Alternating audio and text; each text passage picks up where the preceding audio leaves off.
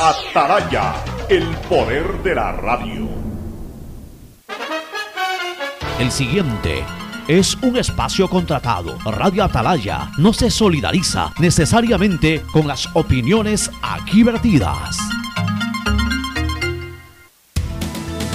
El siguiente en Radio Atalaya es un programa de opinión, categoría O, apto para todo público. La hora del pocho. La hora del pocho se viene con todo en Radio Atalaya. La hora del pocho. La hora del pocho. Alfonso el Pocho Car y su equipo traen para ustedes la opinión política, la opinión deportiva, más premios, sorpresas, regalos para sus oyentes. La hora del pocho, aquí en Radio Atalaya, cada día más líderes. Buenos días, este programa es auspiciado por Aceites y Lubricantes Gulf, el aceite de mayor tecnología en el mercado. Universidad Católica Santiago de Guayaquil y su plan de educación a distancia, formando siempre líderes. Claro y su nueva promoción, duplica tus gigas en la noche por 7 días. Recibe 4 gigas con el nuevo paquete prepago de 4 dólares. No lo pienses más, 7 días, 4 gigas por 4 dólares. Actívalo en mi Claro app o en Punto Claro. 1.500.000 habitantes del noreste de la ciudad se verán beneficiados con el inicio de la construcción de planta de tratamiento de aguas residuales Los Merinos con lo cual se continúa trabajando en el mejoramiento de las condiciones ambientales y ecológicas del río Guayas y el estero salado. Municipalidad de Guayaquil y Lemapac trabajan juntos por una nueva ciudad. Banco Guayaquil, hoy el mejor lugar para trabajar en Ecuador y el tercer mejor lugar para trabajar en Latinoamérica. Banco Guayaquil, primero tú. Con móvil postpago CNT tienes redes sociales, música, videollamadas y herramientas de Google Libres para hacer todo lo que quieras. ¿Puedo crearle perfiles en todas las redes sociales a mi gata? ¡Puedes! ¿Puedo usar Google Maps mientras escucho Spotify sin parar? ¡Sí! ¡Puedes! Con móvil postpago CNT de 33 GB por solo 21,90 al mes, no pares de compartir. Con más beneficios, puedes con todo. Cámbiate a CNT.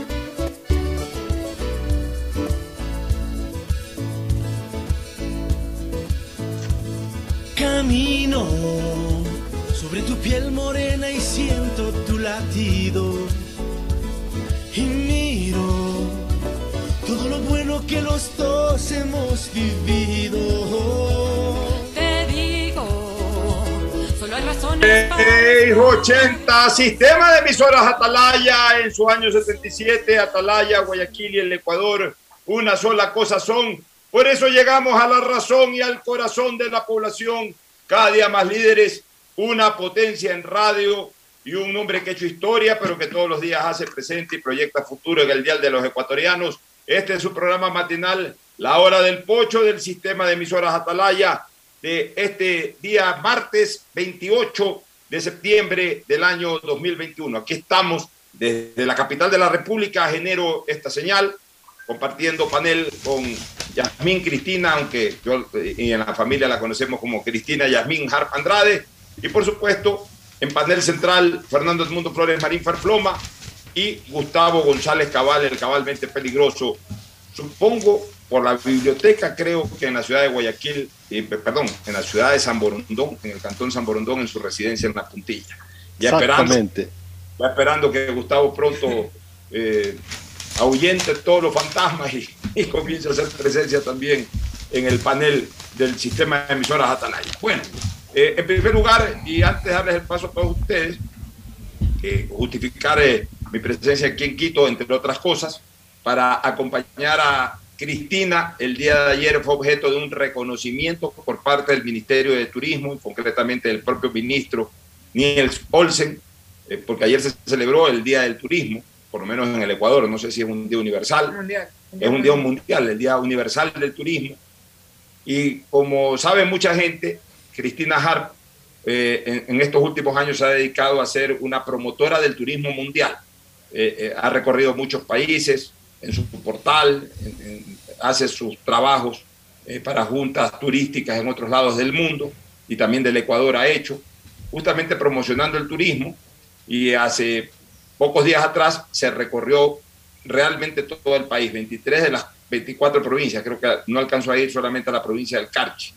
De ahí fue absolutamente a todas las provincias, incluyendo el archipiélago de, de Galápagos, el archipiélago de Colón, como se lo conoce o se lo conocía, más conocido como las Islas Galápagos. Realmente estuvo por todo el país ya por tercera o cuarta ocasión, porque varias veces lo ha recorrido, pero esta vez lo hizo de una manera uniforme, de una manera eh, eh, continua, y eso ha permitido que esté sacando eh, buena parte de ese material para dar a conocer al mundo y a sus seguidores y a las personas que de alguna u otra manera recibiendo ese material, siendo tan interesante, también lo compartimos con, con, con otros integrantes de, de, la gran red social, tanto de Twitter como de Instagram y de otras más que existen ahora. Creo que ha sido un reconocimiento justo por parte del Ministerio del Turismo a las personas que están fomentando precisamente esto en Ecuador. No es la única, por, por cierto.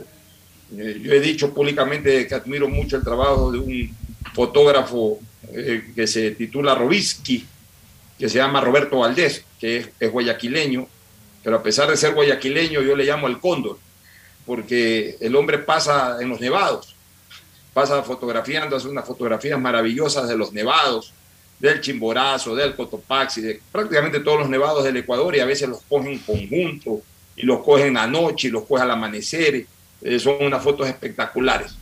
Cristina, pues, es más terrestre en ese sentido, eh, eh, está más enfocando desde los rincones de la tierra, del continente, aunque tuvo la acción intrépida de viajar a Galápagos en, este, en, este en esta última travesía y dedicarse a bucear y traernos un poco el submarino también de, de la vida submarina de, de, de, Galápagos. Entonces, son personas que se dedican a esto. Hay otras personas más que están muy dedicadas. Y qué bueno, es decir, hoy hay canales de difusión del turismo.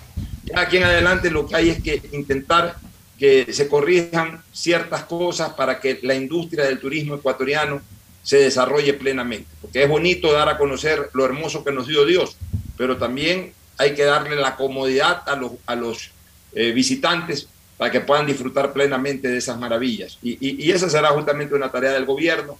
Lo vemos a Olsen eh, empeñoso, muy dedicado al tema, quizás de los ministros de más dedicados en los últimos años a, a, desarrollar este concepto. El gobierno nacional está dando pautas de que quiere desarrollar al turismo como industria, es decir, también como una fuente de ingreso importante para el país, de manera directa y también de manera indirecta, es decir, a través de, de lo que el artesano ecuatoriano pueda beneficiarse de la presencia de múltiples turistas, tratar de duplicar o triplicar el número de visitantes en nuestro país. Todo esto eh, siempre será importante analizarlo, pero yo me siento muy satisfecho y orgulloso del trabajo que viene desarrollando una de las integrantes de este panel, Cristina Yasmín Harp Andrade, que ayer ha sido reconocida por el Ministerio de Turismo del Ecuador. Dicho esto, les doy paso a Fernando Edmundo Flores Marín Farfloma primero, luego Gustavo González Cabal y finalmente estará también tomando la palabra Cristina Yasmín Harp Andrade. Fernando Edmundo Flores Marín Farfloma, saluda al país. Fernando, buenos días. Eh, buenos días con todos, buenos días Cristina, buenos días Gustavo, buenos días Pocho. Mis felicitaciones, Cristina, por ese reconocimiento tan merecido. Realmente tú vives para el turismo, te dedicas a eso, le pones corazón y vida a lo que haces y por eso haces un excelente trabajo. Eh, me alegro muchísimo. Y la próxima vez que, vengas a hacer un recorrido por acá, a, a, propósito, no solamente está fomentando el turismo internacional, sino el, funismo, el turismo local también porque los ecuatorianos que vemos ciertos rincones del país que no se nos ha ocurrido ir a visitarlo, ese tipo de información que, que, nos proporciona Cristina nos motiva para ir. Uno ya está pensando, oye, me voy a ir allá al oriente donde, donde vimos ese video que puso Cristina, o me voy a ir a tal parte de la sierra donde Cristina puso también. O sea, no solamente fomenta el turismo internacional, sino que motiva al ecuatoriano a conocer su país. Pero lo que te iba a decir es que la próxima vez que hagas un recorrido de eso me voy a ir contigo, porque yo voy a hacer un un turismo gastronómico, porque tú nunca hablas de las comidas, hablas de los sitios y todo, pero hay mucha gente que le interesa conocer también los platos que pueden haber en cada región. Así que me voy a sumar para hacer yo ese segmento. Y es verdad lo que dice eh, Ferfloma, hay que también promocionar la gastronomía, porque eh, eh, también la belleza entra, o sea, la belleza siempre entra por los ojos, pero yo siempre digo, muchas veces se consolida en el estómago. pasando por la lengua, donde están las, papilas gustativas. El saludo de Gustavo González Cabal, el cabalmente peligroso. Gustavo, buenos días. Buenos días, Cristina. Vayan para ti mis felicitaciones más sinceras. Realmente tu trabajo vale la pena felicitarlo. Como bien decía Fernando Flores Marín, hay un encauzamiento hacia lo internacional, pero también hacia lo nuestro, hacia lo autóctono, hacia el conocimiento del Ecuador para el mundo. Y eso hay que resaltarlo. Uno no deja de, mirar eh, tus, tus clips que preparas en Twitter ¿no? y dice, bueno, este, este asunto va bien. A mí me encanta ver tus Twitter, sobre todo para el extranjero. ¿no? Y bueno, sea la oportuna la, la situación del día de ayer, que el ministerio te ha reconocido muy justo y necesario. Buenos días, Fernando. Buenos días, Alfonso. Buenos días, distinguida audiencia del sistema de emisoras Atalaya. El saludo ahora sí de Cristina Yasmín Harp Andrade, que seguramente va a contestar eh, a, las cariñosas expresiones de tus compañeros de panel y quizás ampliar un poquito eh, lo que fue la experiencia el día de ayer en, en, eh, este salón, en este acto especial que se hizo por parte del Ministerio del Turismo y cuáles son tus expectativas a corto y mediano plazo, justamente vinculadas con el turismo. Adelante, Cristina. Muy buenos días a todos los oyentes de Radio Atalaya. Para mí siempre es un honor y un placer poder compartir con todos ustedes. Y bueno, me he quedado sin palabras y eso es muy difícil para mí porque siempre hablo por todas las cosas tan lindas que he escuchado por parte de ustedes, especialmente tuyas, Alfonso. Eh, me ha llegado al corazón. No hay nada más valioso para un hijo que un padre o una madre se sientan orgulloso de uno. Así que muchísimas gracias. Trato de seguir tus pasos y de demostrar de una forma u otra al país eh, de, su mejor manera. Lamentablemente, yo no puedo hablar mucho de gastronomía porque estoy súper limitada a mi religión judía, donde no puedo comer ni puerco, que es cerdo, ni eh, puedo comer mariscos. Entonces ahí ya me corto la, la mitad de la gastronomía ecuatoriana, tampoco puedo co- comer cuis ni cosas así, entonces lo único que puedo comer es carne y pescado, así que por eso tal vez me limito un poco en compartir la rica gastronomía que tiene nuestro país pero que yo encantada de la vida lo llevo a Fernando para que sea mi complemento y me ayude a, a tomar fotos y hablar un poco más sobre nuestra gastronomía, aunque yo lo invité al paseo Sí. que hicimos por la costa ecuatoriana y me dejó plantada. bueno, quiero agradecerle eh, profundamente a Andrés Mendoza que me mandó un mensaje anteriormente por el celular, a don, eh, a don Juan Carlos que también me escribió por Twitter, a usted, don Gustavo, a Fernando por sus bellas palabras y por sus felicitaciones. Y ayer fue una noche muy, muy divertida, muy mágica, en donde compartimos con otros colegas, fueron, si no me equivoco, 10 colegas más, se conectaron tres eh, que no pudieron asistir al evento, entre ellos estuvo Roberto Choa, estuvo eh, Robinsky y estuvieron eh, otros bloggers de viajes y periodistas. eh, en que tenemos como misión promover el Ecuador, tenemos como, como misión dar a conocer las bellezas naturales que de una forma u otra no muchas personas conocen porque siempre nos hemos enfocado más en el turismo eh, internacional, eh, ya sea porque no hay una, una infraestructura o no hay conocimiento, a veces uno no, no sabe que existen cosas tan cercanas a uno y, y bueno, esa es nuestra misión, es dar a conocer y, y se ve que hoy el Ministerio de Turismo, no solamente con los bloggers, sino también en general, está empujando el turismo de diferentes puntos y la verdad es que se ven proyectos muy, muy interesantes que van a venir. Así que más, que- más que felicitaciones a, a mi persona, a mis colegas, también al ministro eh, Olsen por tomar la iniciativa de empujar el turismo hacia donde debe estar, que sea nuestra primera industria eh, que nos dé dinero a los ecuatorianos. Muy bien, Cristina, eh, gracias por, por esa explicación que has hecho. Te deseamos la mejor de las suertes en proyectos inmediatos, futuros. Ferfloma es una gran pata gastronómica. Lo digo yo que me acompañó al famoso Festival de la Fanesca, al Tour de la Fanesca, estaba hace un par de años. Me, me soplé 20 libras, no sé cuántas subió Fernando, pero nada, iba a la par conmigo. ¿ah? No es que yo comí, Fernando veía. Fernando veía exactamente a la par conmigo. Este, a propósito, está pendiente. Yo a lo mejor me meto en este mundo del TikTok. TikTok, TikTok, es TikTok. TikTok. Yo a veces digo TikTok, que era la empresa de una querida amiga y vecina de mi, de mi tío Pedro en, en el centro, que era Tip Top, que era un almacén de zapatos. Este es TikTok, como tico tico, TikTok. Eh, Pero ¿sabes qué? Yo no voy a hacer un TikTok. para ponerme a bailar, eh, eh, para hacer eh, cosas que, bueno, a mucha gente le agrada, yo no, no, no discuto ni reclamo eso.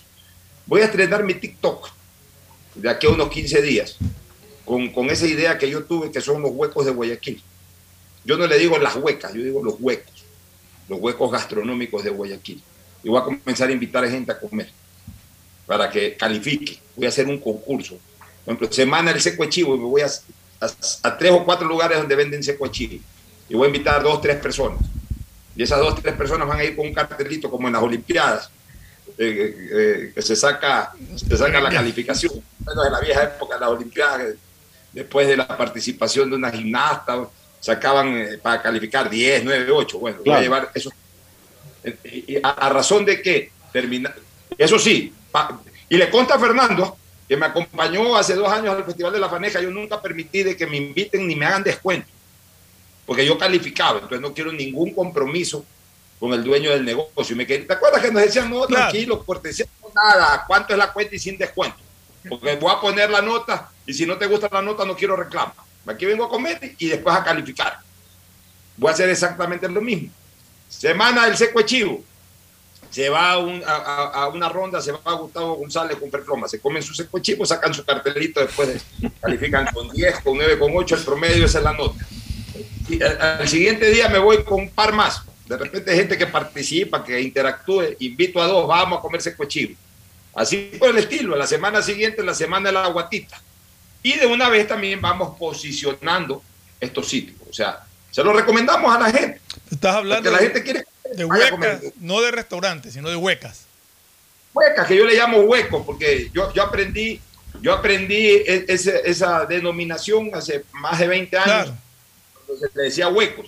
Y es más, no se le decía huecos, se les decía agachaditos. A los agachaditos. Ya, y, y, y, ¿y por qué se les decía agachaditos? Porque entre comillas daba vergüenza que te vean comer ahí. Esa es la historia de los agachaditos. Entre comillas, daba, entre comillas, daba vergüenza que vean, mira este pocho donde viene a comer, en vez de ir a un hotel o un restaurante, viene a comer a, a este hueco. En esa época los huecos no eran tan apetecibles, estoy hablando de 25 años atrás, no eran tan apetecibles, no eran tan, eh, tan visitados como ahora. Eh, eh, el pez volador, por ejemplo. El pez volador era un kiosco. Claro. Era un kiosco que estaba ahí en la calle, eh, vaya, pues, en la calle Aguirre, pasando mascote. Mascote. No digo entre mascote y esmeralda. Ya, Mm. ahí estaba el pez volador, la calle Aguirre. La gente no sabía del pez volador. El comedor de encebollado iba al, al- al- al- al pez volador. Entonces, ¿por qué les llamaban agachaditos? Porque normalmente el que iba a comer iba a com- a comer como a escondidas.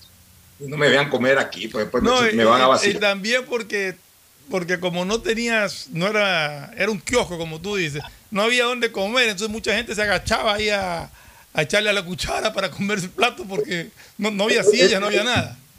Esa es una definición del porqué del agachadito, pero la otra era esa. La otra que es la que tú dices, sí. Como que daba vergüenza, te ve, oye, ahí viene fulano, agáchate que no te vea. Te agachabas ahí para que no te vean que te estabas comiendo ahí. Y antes era así, pues no, ahora ya todo eso se ha popularizado, ya la gente más bien hace gala de los sitios a donde va. Pero en esa época se le llamaba agachadito y se le llamaba hueco. Después ya cuando se popularizó esto y comenzaron a hacer concursos, más bien le pusieron el femenino eh, y le llamaron las, las huecas o la hueca. Probablemente inicialmente se los conocía como los huecos. Bueno, eh, es un poquito para eh, eh, iniciar este programa, mi querido Gustavo, Ferfloma y Cristina. Ahora, entrando de lleno en materia eh, del día y de la semana, yo, yo mencionaría, que es esto del tratamiento de la ley urgente, de la famosa megaley, creando oportunidades, que ya a propósito está corriendo el plazo. Ya estamos con cuatro días, todavía no resuelve el CAL, estamos con cuatro días. O sea, ya quedan 26 para la tarea legislativa. ¿Y cuál es la tarea legislativa? Eh, Poncho, una, una, una, aclaremos una duda para que la gente eh, tenga perfectamente aclarado el tema. Eh, ¿El plazo empieza a correr el momento en que se lo presentan al Pleno o el momento en que está presentado en asamblea y el tratamiento del CAL ya corre plazo? al- a las 24 horas de que llega a la asamblea. Ya. Ah, no, porque si es en el momento en que llega al pleno, te lo envían después de cuatro meses, Claro, de cinco meses. exacto. Por, eso que quede clara El la. que llega a la asamblea, el plazo comienza a correr a partir del día siguiente. Puede llegar a las 10 de la mañana de un día, o puede llegar a las 5 de la tarde de ese día, o puede llegar a las Mientras más se demore el CAL, menos tiempo le queda al Pleno para, para analizar. Así es. Así es. Pero ¿qué atribuciones tiene el CAL, Alfonso? ¿Cuáles son Ah. las atribuciones? ¿Cuáles son las atribuciones y que tiene el CAL? A mi criterio, el CAL no puede interpretar la constitucionalidad, por ejemplo, del, del- proyecto, que se habla de que, de que el CAL podría devolverlo por calificarlo de inconstitucional. Para mí, el CAL no tiene, eh, no tiene esa, esa, esa, esa característica, no tiene esa facultad. Para mí, el CAL, Consejo Administrativo de la Legislatura, es un organismo meramente administrativo que no resuelve temas de fondo, o debería de ser así, no resolver temas de fondo, sino temas de forma. Eh, a ver, ¿está tiempo presentado? Sí, está tiempo presentado. A ver, déjame ver, el proyecto es orgánico, se necesitan de tantas firmas. Ok, aquí hay las tantas firmas. Ah, no, hay cinco firmas menos, se devuelve esto porque no está con las firmas completas. Para eso está el CAL. Ah, está con las firmas completas, muy bien, es materia económica, ok, va a la Comisión de lo Económico. Para eso es el CAL. Ah, es eh, tratamiento económico urgente. El CAL puede establecer la agenda de, de tratamiento del proyecto. Es decir, eh, va eh, mañana entra lo económico, tendrá plazo para el primer debate, tanto tiempo la comisión, haremos primer debate tal día, después irá con las observaciones al segundo debate, presentaremos el proyecto en segundo debate tal otro día, o tomaremos tres o cuatro días para debatir y para aprobar, para negar, para rechazar, para lo que sea. Esa debería de ser la facultad del, del Consejo Administrativo de la Legislatura. No puede tratar temas de fondo. El Consejo Administrativo de la Legislatura lamentablemente lo han convertido en un mini congreso y no es un mini congreso. No es un mini congreso, porque el Congreso además funciona ininterrumpidamente, salvo para los recesos legislativos que están estipulados, funciona ininterrumpidamente eh, eh, los días que, que- quieran sesionar. Ordinariamente lo hacen de martes a jueves, pues si mañana el presidente quiere sesionar por, por el tema económico urgente todos los días del mes, sesiona todos los días del mes, sin necesidad de convocar a un Congreso extraordinario o a una Asamblea extraordinaria, como ocurría hace veinte y pico de años con la Constitución del 79, en donde el Congreso no sesionaba todos los días. El Congreso tenía un periodo mensual de sesiones y de ahí trabajaban las comisiones legislativas. Entonces, no hay razón por la cual el CAL se convierte en un mini Congreso, porque las facultades de la Asamblea las debe de tener el Pleno de la Asamblea. Es la Asamblea la que tiene que rechazar, es la Asamblea la que tiene que tomar decisiones finales sobre un proyecto. Y el rechazo de un proyecto es una decisión final, no es una decisión inicial, es una decisión final. ¿Por qué? Porque en el momento en que la Asamblea rechaza, ya no, no, tiene otro pronunciamiento, la rechazó. O sea, está rechazando el proyecto. Este proyecto no se trata. Ya, esa debe ser una facultad del Pleno de la Asamblea Nacional, no de siete legisladores.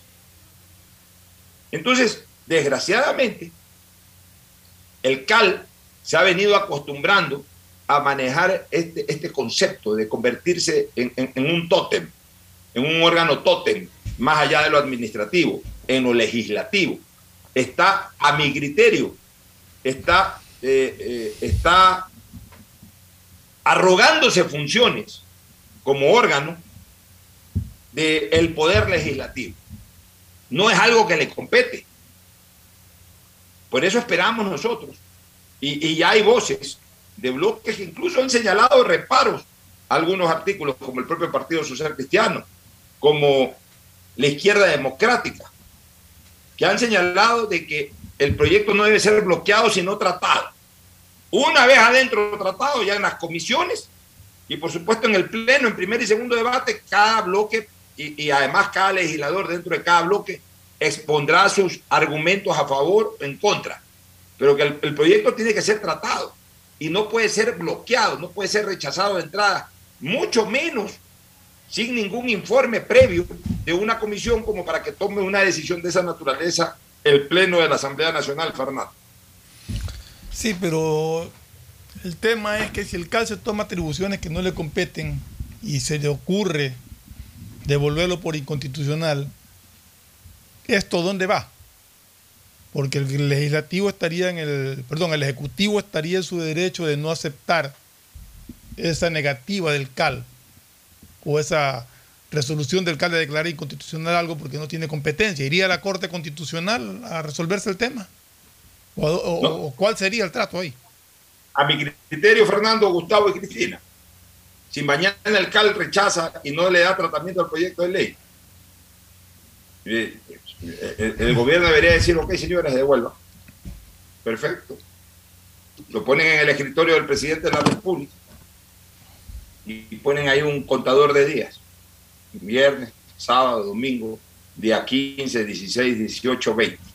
Día 25, 26, 27, 28, 29, 30. Al día eh, primero, terminado el día 30, un oficio junto a ese proyecto de ley al registro oficial ordenando el publiquese por el Ministerio de la Ley. Ese es mi criterio. O sea, que después como que si no lo hubieran tratado. ¿Perdón? Como que si no lo hubieran tratado, que entre por el Ministerio de la Ley. Entra por el Ministerio de la Ley por no haber, por no haber sido tratado, porque, porque el fiscal no es el que tiene que tratar el proyecto, es la Asamblea. Es la Asamblea la que tiene que dar un, un pronunciamiento sobre, sobre el, el proyecto económico urgente. O sea, No es el CAL. o sea que en este caso, la devolución del proyecto por parte del CAL no impediría que siga corriendo el tiempo para que entre por el criterio- Ministerio de la Ley. A mi criterio no. A mi criterio, donde el CAL devuelve ese proyecto, para mí puede entrar por el Ministerio de la Ley, al cumplirse el plazo de 30 días y no haber un pronunciamiento de la Asamblea. El CAL no es, no es un órgano representativo de la acción legislativa. El CAL es un órgano representativo de la acción administrativa de la función legislativa, no de la función legislativa. El, el- único que puede representar a la Asamblea en la función legislativa es el Pleno con sus resoluciones que van firmadas por el presidente de la Asamblea y por el secretario de la Asamblea dando fe de que el Pleno decidió tal o cual cosa. El CAL no. El CAL es un órgano, es como una comisión, como una comisión cualquiera. Sí. Lo que pasa es que obviamente es, el- eh, no es una comisión, incluso no es una comisión de carácter legislativo, porque la comisión económica es una comisión de carácter legislativo. El CAL es una comisión de carácter administrativo. Él no puede tomar una decisión de fondo, a mi criterio. Y si lo hace, para mí estaría arrogándose funciones. Y al arrogarse funciones, entonces no habría definido el tema quien debe de definirlo de acuerdo a la ley y de acuerdo a la constitución que es la asamblea, sino un órgano que no debe de hacerlo. Y por tanto, es como que si la asamblea no se pronunciare y por ende debería o podría entrar por el Ministerio de la Ley el proyecto. Por eso es que hay algunos bloques que dicen, no señor, no bloqueemos, tratemos, rechacémoslo, aprobémoslo, aprobemos unas cosas, eh, modifiquemos otras, es decir, démosle el trato legislativo que hay que darle. Veamos en qué acaba esto. Gustavo, ¿alguna opinión al respecto? Bueno, sí, yo creo que para conversar sobre este tema uno tiene que referirse necesariamente a las disposiciones legales. Y la Asamblea del Ecuador está regida por una constitución, igual que todos los ecuatorianos, igual que el Ejecutivo. Aquí nadie puede prorrogarse o tomarse funciones de, otra, eh, de otra eh, función del Estado, ¿verdad? Valga la redundancia. Eh, pero la, la ley de, de- la ley que tiene que ver con la función le- legislativa en el Ecuador establece muy claramente qué tiene que hacer el CAL. ¿sí? Y, y en el artículo pertinente establece que el CAL tiene la función de calificar los proyectos de ley que se presenten al, al conocimiento de la Asamblea. Y entonces en esa calificación es que uno tiene que ver qué, hasta dónde, qué llega a enterarse cuando dice en el artículo 13 del Consejo de Administración Legislativa. Estoy leyendo la ley que regula la función eh, legislativa del Ecuador. Dice artículo 7, eh, perdóname, artículo 13, numeral, eh, numeral, ya te voy a decir, estable, numeral segundo, establecer la prioridad para el tratamiento de los proyectos de ley. Esa es una obligación legal del CAL. ¿Qué quiere decir cuando dice establecer la prioridad para el tratamiento de los proyectos de ley? Que tiene que revisar los proyectos de ley que pasan a conocimiento y ver qué prioridad se les da. No, eh, yo la verdad es que no tengo muy claro cómo es el funcionamiento de la Asamblea, porque un tema es tener 100 legisladores, como lo tuvo Rafael Correa, y además a esos 100 legisladores le añadía el Tribunal Constitucional, que pasó a ser un tribunal de bolsillo de él. Entonces no tenía ningún problema porque todas las instituciones estaban cooptadas por el gobierno de Rafael Correa. Y en ese sentido, pues cualquier cosa podía pasar. Y era, y era la ley o la interpretación constitucional. Pero estos tiempos son distintos.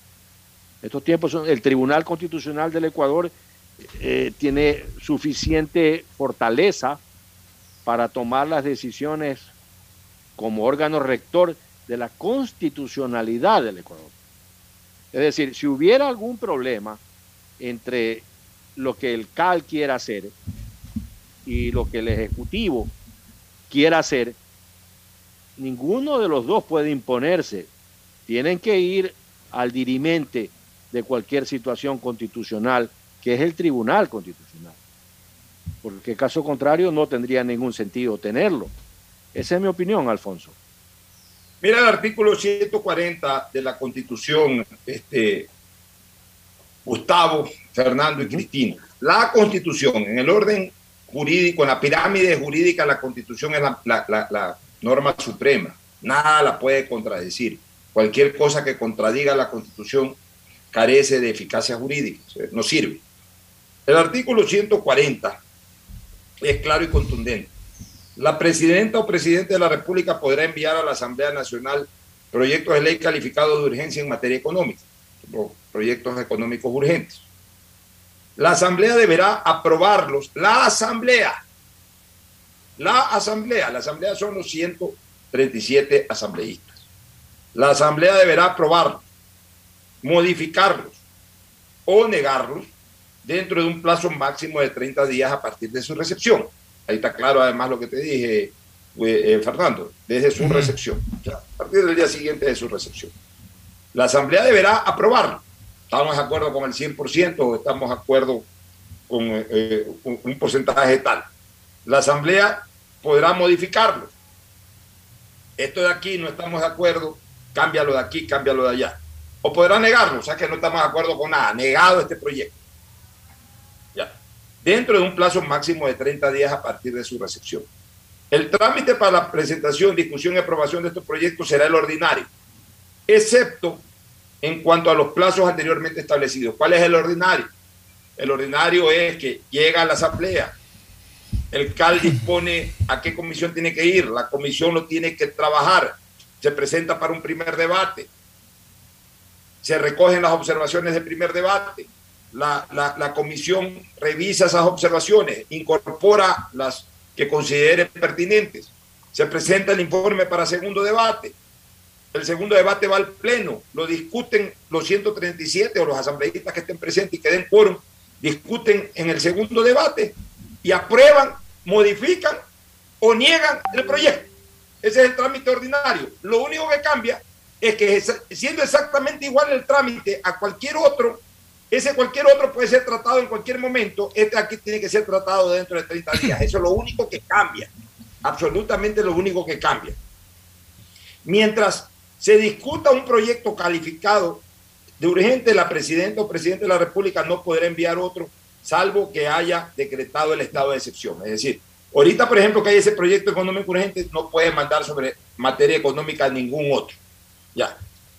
Aquí viene lo importante, Ferfloma, Gustavo y Cristina. Cuando en el plazo señalado la Asamblea no apruebe, modifique o niegue, es decir, no dé ningún pronunciamiento, no aprobó nada, no modificó nada o no negó nada, el proyecto calificado de urgente en materia económica, la presidenta o presidente de la República lo promulgará como decreto ley y ordenará su publicación en el registro oficial. La Asamblea Nacional podrá en cualquier tiempo modificarla o derogarla con sujeción al trámite ordinario previsto en la Constitución. Es decir, en algún momento la Asamblea podrá retomar, pero como que si ya fuera otro tipo de proyecto. ¿Qué es lo que, qué es lo que dice aquí claramente? Es lo que se llama eh, eh, ingresa o entra en vigencia por ministerio de la ley. Ojo, cuando la Asamblea, no a la del CAL ni nada, no apruebe, modifique o niegue el proyecto. Es más, te presento el caso siguiente. Puede correr el trámite, Fernando. Gustavo, Cristina y amigos oyentes, puede correr el trámite. La asamblea puede tomarse el mes discutiendo. Y hay primer debate y hay segundo debate. Pero resulta que llegó el día 30 y no se aprobó el proyecto. Y se lo discutió y todo. Pero no es que llegó el día 30 y como se lo discutió, pero no se lo aprobó, modificó o, o, o, o rechazó, pero no, pues mira que sí lo trató la asamblea o lo está tratando la asamblea, no, entonces hay que esperar, no. Día 30 tiene que estar aprobado. Día 30 tiene que llegar al Ejecutivo ya con la firma Ya, del pues presidente. debe estar aprobado o rechazado, digamos. Aprobado, modificado, O rechazado. rechazado, Pues tiene que llegar. Total o parcialmente. Así es, tiene que llegar, ya tiene que llegar un trabajo final. Si ese trabajo final de la Asamblea no llega, entra por Ministerio de la Ley. Eso quiere decir que si el CAL lo devuelve, yo de presidente de la República no hago nada, simplemente lo recibo y lo pongo en mi escritorio y no hablo más del tema. Y el día 30, cumplido el día 30, el día primero del siguiente mes, no tanto del mes calendario, sino de, de- o, o mejor dicho, el día 31, ya para ser más exacto, porque tiene 30 días. El día 31 lo mando, lo mando al, al- al- al- registro oficial ya como decreto ley. Una consulta, Juan. 30 días desde que recibió el CAL. No, 30 Desde días desde que, mandó a la asamblea. desde que llegó a la asamblea. Por eso. A partir del día siguiente siempre se toma en cuenta. Ya, perfecto. Y ellos lo devuelven una semana después. No, no la asamblea, sino el CAL. Lo, lo, lo devuelve. Lo devuelve. El presidente, ¿por qué tiene que esperar 30 días? Por lo que tú le dices, Para, no, para que entre por Ministerio de la Ley. tiene que esperar 30 días desde que lo recibe el presidente. Sí. Ok. O sea, el O presidente sea, que le hagan un favor, más claro. Lo hace le hace un favor. El CAL le hace un favor al presidente. Como que se lo- Para mí, si el CAL lo rechaza y no lo admite a trámite, para mí es como que el CAL le dice al presidente de la República que está aprobado desde el título hasta la disposición final, sin cambios. Yo eso lo puedo discutir con cualquiera, Fernando, porque la Sí, sí, Constitución es eh, absoluta. eh, eh, es tema de discusión, es muy interesante eh, el tema, muy, muy, muy clara la- tu, tu exposición en cuanto a- al tema. Por eso te preguntaba, porque sí tenía yo la duda de si tenía que intervenir o no la Corte Constitucional en el caso de que el CAL lo devuelva por inconstitucional, porque si la Asamblea lo devuelve por inconstitucional, yo ahí sí creo que la Corte Constitucional es la que te, la que tendría que resolver si hay inconstitucionalidad o no. Y, A ver, y- y ¿Sabe en ese- cuándo yo pondría? eh, eh, eh, otra, otra inquietud que tengo. Supongamos que la, eh, que la Asamblea, el Pleno, lo devuelva por inconstitucional. El- la Corte Constitucional niega eso y ratifica que no hay inconstitucionalidad en el proyecto de ley. ¿Vuelve a entrar al CAL o el tiempo ya corrido? ¿Vuelve a entrar a la Asamblea o el tiempo ya corrido se contabiliza? No, eso no lo tengo claro. No, el tiempo corre. Ahí lo que pueden ocurrir son dos cosas. La Asamblea puede consultar al CAL, al- a la Corte Constitucional. No estoy, la, la- la- la Constitución no lo dice, pero podría haber alguna jurisprudencia de la Corte Constitucional. Ahí, ahí sí ya, eh, como podría haber. O sea, no, no, no me cierro a que no haya esa posibilidad de que mientras esté en consulta se interrumpa el plazo. Pero en teoría sí. ni siquiera se debe de interrumpir el plazo. Ya. Ya. Esa es una opción. La otra opción, que el CAL devuelva a la presidencia de la República el tema, que el presidente de la República deje correr el tiempo, entra por Ministerio de la Ley y la Asamblea pueda presentar una demanda de inconstitucionalidad de ese decreto ley. Y entonces ahí la pelota va a la Corte Constitucional para que la Corte Constitucional se pronuncie si fue o no inconstitucional ya la acción del presidente. ¿Sí me entiendes? Sí, sí, sí, claro. claro. Pero de acuerdo a lo que tú estás diciendo de la ley, sí es constitucional. Entonces la Corte va a decir que sí es. Bueno, en este país yo la verdad es que... O sea, pero está claro como nada. Ellos pueden decir lo que quieran, pero está claro Pero como en este país, al final de cuentas, todo el mundo interpreta las cosas eh, a, a su manera de ser y de pensar. Entonces, eh, para mí la constitución está totalmente clara, pero hay tantas cosas claras que, han- que- que están en la constitución que al final las han interpretado en sentido contrario. No, definitivamente, partiendo del concepto que tú has mencionado y que yo, yo también lo tenía así de claro, de que es Consejo de Administración Legislativa, o sea, el CAL no tiene por qué analizar cosas de fondo, sino solamente de forma. Ya le corresponde a las comisiones y al Pleno de la Asamblea decidir sobre ya las cosas de fondo, como es la constitucionalidad o no de un decreto de ley. Es que incluso lo que leyó Gustavo, que es importantísimo, Gustavo leyó dentro de las facultades del CAL es determinar la prioridad de, lo- de los proyectos de ley, pero es que eso hace el, el CAL, pues toda la vida ha hecho el CAL. A ver, Claro. Pocho Jar presentó el proyecto de ley del deporte. Eh, eh, Fernando Flores presentó el proyecto de la ley de educación. Cristina Jar presentó la ley del turismo. Y Gustavo González la ley de reforma, la reforma a la ley de las Fuerzas Armadas. Ya, para hablar de temas en donde de alguna u otra manera nos hemos vinculado eh, los cuatro. ¿Qué es lo que hace el CAL? Ah, no. Primero vamos a tratar la ley de educación que presentó Ferfloma. Después vamos a presentar la ley de turismo que presentó Cristina Hart. Después vamos con la ley reformatoria de las Fuerzas Armadas que ha presentado eh, Gustavo González Cabal. Y, y después vamos a presentar la ley del deporte que ha presentado Pocho Hart. Esa es la función del CAL. Salvo que en un momento determinado venga un proyecto económico urgente y después el CAL lo que tiene que decir es separa todo y va el proyecto económico urgente. Así de claro. Yo Lo también que lo pasa es que interpreté quieren así. confundir a la ciudadanía. Sí, yo creo que la interpretación es muy clara en ese sentido. El, el darle prioridad a los proyectos de ley es dependiendo de qué trate cada proyecto.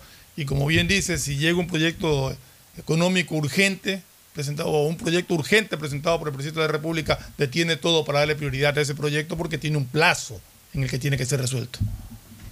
Así es. Bueno, nos vamos a la primera pausa. Eh, ahí quiero retornar con algo, con el debate sobre el tema tributario. Eh, eh, hemos estado observando con Gustavo reacciones de gente especializada en el ámbito tributario y económico del país que no están muy conformes con las propuestas. Gabriela Calderón, eh, este ex representante del sector productivo en Quito, eh, Patricio Alarcón. Alarcón. Sí, Hay algunas personas que, que están, eh, están mostrando sus reparos, Alberto Acosta Bermeo. Entonces, se- sería bueno eh, volver a tocar el tema, pero luego de la pausa. Ya volvemos. El siguiente es un espacio publicitario apto para todo público. Con móvil postpago CNT tienes redes sociales, música, videollamadas y herramientas de Google Libres para hacer todo lo que quieras. ¿Puedo crearle perfiles en todas las redes sociales a mi gata? ¡Puedes! ¿Puedo usar Google Maps mientras escucho Spotify sin parar? ¡Sí! ¡Puedes! Con móvil postpago CNT de 33 GB por solo 21,90 al mes, no pares de compartir. Con más beneficios, puedes con todo. Cámbiate a CNT. Oye, Pati, ¿cómo era esta casa cuando eras niño? Uf, era muy diferente. Por ejemplo, este baño no existía. Antes teníamos letrinas y no pasaba agua por una tubería como esta. ¡Wow!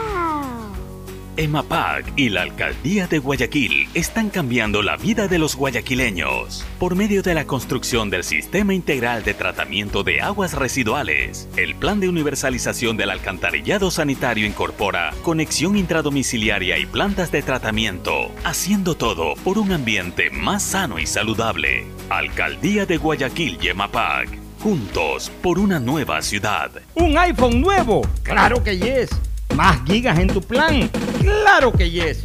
Solo en Claro aprovecha y lleva tu nuevo iPhone 12 o 12 mini con descuento que viene con 30 gigas gratis para tu plan. Cómpralos en los centros de atención a clientes o en claro.com.es. Con Claro, tú puedes más. Revisa más información, condiciones y vigencia de la promoción en claro.com.es. En Banco Bolivariano vamos contigo en cada paso, apoyándote desde el primer día para que logres lo que quieres a lo largo de tu vida. Desde alcanzar todo lo que sueñas hasta cumplir esa meta por la que tanto has trabajado, porque estás viviendo solo el principio de algo más grande. Juntos, nada nos detiene. Banco Bolivariano, contigo. Mira, mami, me quedó limpiecito el plato. Te quedó impecable, mi amor. Pero no desperdices agua. Cierra la llave, por favor. Bueno, mami. Mira que antes no teníamos agua en las llaves, mucho menos cañerías. Si queríamos agua, teníamos que comprar el tanquero, pero no era potable. Por eso hay que cuidarla. La alcaldía de Guayaquil y EMAPAC están transformando nuestra ciudad. Estamos construyendo obras hidrosanitarias para el progreso y bienestar de los habitantes. Hoy avanzamos al cumplimiento del objetivo de desarrollo sobre la expansión y acceso al agua potable y alcantarillado. Alcaldía de Guayaquil y EMAPAC. Juntos por una nueva ciudad. Guayaquil crece y su nuevo polo de desarrollo está en la zona del futuro aeropuerto. No tienes idea cómo se han transformado comunidades enteras cuidando el medio ambiente, sobre todo con nuevas plantas de tratamiento de aguas servidas, mejorando la salud con plantas de agua potable, la calidad de vida con parques, canchas deportivas y reactivando el comercio con nuevos caminos. Esta es una transformación sostenible en el tiempo que busca crear nuevas oportunidades para las futuras generaciones de guayaquileños. La vía a la costa renace en la nueva ciudad con la autoridad aeroportuaria y alcaldía de Guayaquil. Solo CNT te da 3x1 todos los días. Sí, todos los días. Recarga desde 3 dólares y triplica tus ganas de compartir. Más información en cnt.com.es. Si la placa de tu vehículo termina en 8, realiza su revisión técnica vehicular durante todo el mes de septiembre. Paga la matrícula. Separa un turno en los horarios de lunes a viernes de 7 a 19 horas en el Centro de Matriculación Norte y de 7 a 17 horas en el Centro de Matriculación Vía Daule los sábados de 7 horas a 13 horas en ambos centros y realiza tu revisión técnica vehicular. No lo olvides, todas las placas terminadas en 8 realizan la revisión en septiembre. Hazlo con tiempo y cumple. Para mayor información, visita nuestras redes sociales o infórmate a través de nuestros canales oficiales. ATM y la Alcaldía de Guayaquil trabajan por ti. Llegó la noche y tus gigas lo saben. Solo en Claro se duplican tus gigas en la noche. Recibe 4 gigas 2 gigas más 2 gigas extras para divertirte en la noche. Nuevo paquete prepago de 4 dólares por 7 días. Actívalo en mi Claro app o en un punto claro y pregunta por los nuevos paquetes prepago. Cámbiate a Claro, el único que te da más gigas, más velocidad y más cobertura. Cupo de gigas de navegación libre para consumo exclusivo desde las 23 horas hasta las 6.59. Más información y condiciones en claro.com.es. Detrás de cada profesional hay una gran historia. Aprende, experimenta y crea la tuya. Estudia a distancia en la Universidad Católica Santiago de Guayaquil. Contamos con las carreras de marketing, administración de empresa, emprendimiento e innovación social, turismo, contabilidad y auditoría, trabajo social y derecho. Sistema de educación a distancia de la Universidad Católica Santiago de Guayaquil formando líderes siempre. Tu chip CNT es el único que te da 2x1 en tus recargas por un año para hacer todo lo que quieras. ¿Puedo hacer más retos en TikTok? Puedes. ¿Puedo convertirme en youtuber? Puedes. ¿Puedo contarte toda mi vida por historias de Instagram? Sí, puedes. Compra tu chip CNT por solo 5,60 y no pares de compartir. Con 2x1 en todas tus recargas por un año, puedes con todo. Cámbiate a CNT. En Banco Guayaquil, para ser el banco en el que estás primero tú, debíamos empezar primero por nosotros, nuestro equipo, cuidando, respetando y valorando el talento de todas y todos. Y gracias a ellos, hoy somos el mejor lugar para trabajar en Ecuador y el tercer mejor lugar para trabajar en Latinoamérica. Banco Guayaquil. Primero tú. Hay sonidos que es mejor nunca tener que escuchar. Porque cada motor es diferente. Desde hace 104 años, Lubricantes Gulf mantiene la más alta tecnología y calidad en línea de aceites para motores a diésel y gasolina. Está hecho con una fórmula especial para dar excelente protección a todo tipo de motores, evitando el desgaste prematuro de pistones, anillos y árbol de levas, ayudando a mantener limpio el motor y libre de depósitos que se forman por las altas o bajas temperaturas. Dele a su motor lo que se merece. Lubricantes Gulf, la más alta tecnología en lubricación. 104 años preservando la vida de su motor. Lubricantes Gulf. Gulf es más lubricante.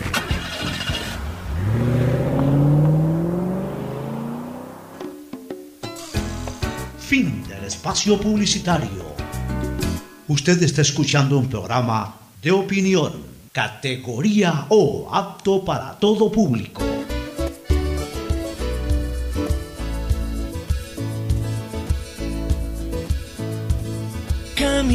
Camino sobre tu piel morena y siento Hace tu parte del latido. programa. eh, en, en pocos minutos vamos a entrevistar a Antonio Orbe, que es representante del movimiento Avanza, para saber en qué anda Avanza, cómo avanza Avanza, de cara pues precisamente a, a- a- las acciones políticas. Cómo, hay que comenzar a monitorear a los distintos eh, partidos políticos, organizaciones políticas, a ver cómo, cómo van en su andamiaje rumbo a las elecciones del 2023. Pero antes había planteado ese tema, Gustavo, me gustaría comenzar contigo. He leído algunos eh, constantes críticos de la política tributaria del presidente Correa y luego del propio presidente Moreno, que ahora se suman también con sus críticas a, estas propuestas de, que están en el proyecto de ley por parte del presidente Lazo. Es decir, eh, a mí me preocupa porque, porque no solamente en este momento la división de tendencia, hablemos así, es política, con la intervención del abogado Nebot, sino que también eh, comienzan a abonar ese criterio crítico eh, personas más bien vinculadas eh, eh, a- a- al ámbito económico del país, al, al- foro económico del país. Y eso obviamente debilita porque va a fortalecer con mucha más razón el discurso de las izquierdas. Lo que yo decía ayer, de alguna manera, al menos en materia tributaria, se está rompiendo la polarización ideológica. O sea, ya no es un tema solo de izquierda, es un tema de que también hay una organización política que siempre ha impulsado la economía social del mercado, que no, está de acuerdo, pero también hay miembros del foro económico que están mostrando también reparo. Entonces, eh, digamos que este gran proyecto tiene, tiene varios libros. El libro uno, en el tema laboral, como que sí se mantiene, como que sí se consolida la polarización de criterios, es decir, como que ahí sí estamos de acuerdo unos y están en desacuerdo los tradicionales opositores eh, a, esos conceptos. Pero en materia tributaria, en materia de decisiones de carácter económico tributario, eh, como que está partido de alguna u otra manera eh, el, el escenario y como que el gobierno en un momento determinado comienza a quedar solo ahí para defenderlo. ¿Cuál es tu criterio, Gustavo? Sí, eh, yo encuentro que hay quejas de las personas básicamente en la elevación de los impuestos, el impuesto a la renta, porque hay una serie de impuestos que se le vienen a la ciudadanía. Una elevación al impuesto a la renta. Eh, y por ahí he visto una tabla que, por ejemplo, la persona que gana dos mil dólares al mes, es decir, gana 24 mil dólares al año, va a tener una elevación de impuesto a la renta enorme, por arriba del mil por ciento. Eh, eh, La eh, perdóname un segundo, Gustavo, solamente para, para tener claro el concepto. No es que están elevando el impuesto a la renta, sino que están bajando las, de- eliminando deducciones. Lo No. que le- o sea, lo tenía entendido así yo al menos, de que no. No, no, no, y al, no, al es que- eliminar, al eliminar deducciones te cambia la tabla de aporte. Y No. por eso es que pagas más, no porque han puesto No. más impuestos. ¿Por qué No. dices no, Gustavo? ¿Por qué dices Porque no? hay una elevación de lo que antes pagaba una persona, hay una elevación de lo que antes Pero en pagaba. eso tiene razón, pero en eso tiene razón Gustavo. No es que sube el impuesto, sino que al bajar el deducible terminas pagando más. O sea, es, un- es un- es una elevación práctica, no teórica. Ya, si quieres, planteémosla de esa manera. Se sigue, el, el tope sigue siendo 35% y sigue manteniéndose la tabla. Sino que ahora pagas más porque, porque como te eliminan deducciones, te cambia el, el- el- Te cambia la- el te cambia- bracket. claro, te cambia el rango. Exacto. abajo, el cual Es como yo lo tengo entendido. La, la eliminación de deducciones es otra cosa. Ese es otro tema. Ya. Que nada tiene que ver con el- el- la elevación de la, del porcentaje de impuesto a la renta que va a pagar una persona. Luego, ¿cómo se va a achicar eh, la cantidad de dinero que puedes eh, gastar y usarlo como crédito tributario? Ese es otro tema. Como otro tema es el impuesto al patrimonio. Como otro tema es el impuesto como una contribución especial que se va a tratar. Entonces son tres cosas que van directamente contra el ciudadano común, digamos, contra aquella persona, quedémonos con la persona que gana dos mil dólares. Y podemos hablar también de la persona que gana 300 mil dólares mensuales. A esa persona le sube el 1% el impuesto a la renta. ¿Sí? Y en cambio la persona que gana 2 mil, quedémonos con esa persona, ¿no? que, es un número importante. Entonces va a tener que pagar un rubro superior, eh, consistentemente superior. La persona que gana 4 mil dólares y que paga ahora eh, eh, 2.500 de impuesto a la renta, va a tener que pagar algo así como 5.200, que es un cálculo Sí, sí, que es un que es cálculo que, que estamos haciéndolos nosotros en lo particular. Este es un caso particular. ¿no? Y luego tienes el problema que te van a achicar cuánto tienes la posibilidad de, de- de- de restar con, como crédito tributario contra el gasto que vas a hacer. Entonces, ahí hay otro problema, que, te, que tienes que pagar mucho más por eso. Mira, aquí hay una sola manera de comenzar a tener luces en este tema, Gustavo. Una sola manera, por Dios. Porque yo veo cuadros que hace Alarcón. Yo veo cuadros que hace Gabriela Calderón, que es una y persona que difieren, merece ¿ah? son cuadros que difieren, no son, son, igual, no son iguales. Yo he visto dos o tres cuadros que no son iguales. Ya, con mayor razón si difieren. Por ahí algún cuadro ha hecho el señor Alberto Acosta Corneo. O sea, gente que se, se- está dedicando a hacer cuadros y que, como bien dice Fernando Flores Marín, difieren, entonces quiere decir que la idea no está clara. Entonces, señoras, señores, amigos oyentes, aquí hay una sola solución. Que salga al ruedo la señora Marisol Andrade, que no ha dicho pío. Ya este no es un tema que ni siquiera tiene que plantearlo el presidente de la República o, o- o defenderlo. Comencemos con la señora directora del Servicio de Rentas Internas, que salga a explicarle al país cómo va a ser esto. Que la señora salga con los cuadros, cómo el SRI, si se aprueba esa ley, cómo el SRI va a cobrar el impuesto a la renta. ¿Y cómo le afecta al ciudadano? ¿Cómo, le va, o sea, cómo va a cobrarlo? Exacto. Y en, en base a cómo lo va a cobrar, ahí ella tendrá que defender de que no le afecta al ciudadano. Pero que salga la voz oficial de los impuestos en este país, que es la directora del SRI. Para eso hay una directora del SRI o un director, en este caso es una señora muy calificada, muy distinguida. A mí me, parece, me pareció siempre raro una cosa, Ferfloma, yo lo digo con absoluta frontalidad. La señora puede ser extraordinariamente preparada. Yo no discuto en lo más mínimo eso, no tengo el gusto de conocerla y seguramente tiene que ser una persona muy preparada. Pero para mí es inexplicable que una persona que estuvo al frente del sistema tributario del Ecuador en un gobierno del socialismo del siglo XXI se haya quedado en, en- un nuevo gobierno distinto al socialismo del siglo XXI. Por una sencilla razón, no discuto su calidad, pero hay cosas en que cuando se producen cambios, se producen cambios. Por ejemplo, si se justifica que se quede un Ivonne Baki, porque al final de cuentas es, es- es- es una persona que maneja relaciones internacionales, que es otra cosa. Pero, pero si hay una diferencia sustancial entre el gobierno de Guillermo Lazo con los gobiernos que los precedieron, que son gobiernos del socialismo del siglo XXI, en donde precisamente una de las cosas que siempre se marcaban como diferencia iba a ser la política tributaria. Yo nunca entendí cómo así se quedó la misma persona. Pero bueno, ya se quedó, no importa. Y- y no estoy poniendo reparo a eso por si acaso. Lo único que pido es que la señora salga al ruedo. Hay que invitarla. Ojalá acepte invitaciones. Ojalá vaya a los canales de televisión. Ojalá vaya a los programas de radio. Ojalá la pueda entrevistar un medio de prensa escrito para que la señora explique tal cual como tal cual es la visión del SRI sobre este tema. Y que aclare y que le digan a la señora, oiga, pero la señora Gabriela Calderón, que es experta en esta materia, dice esto.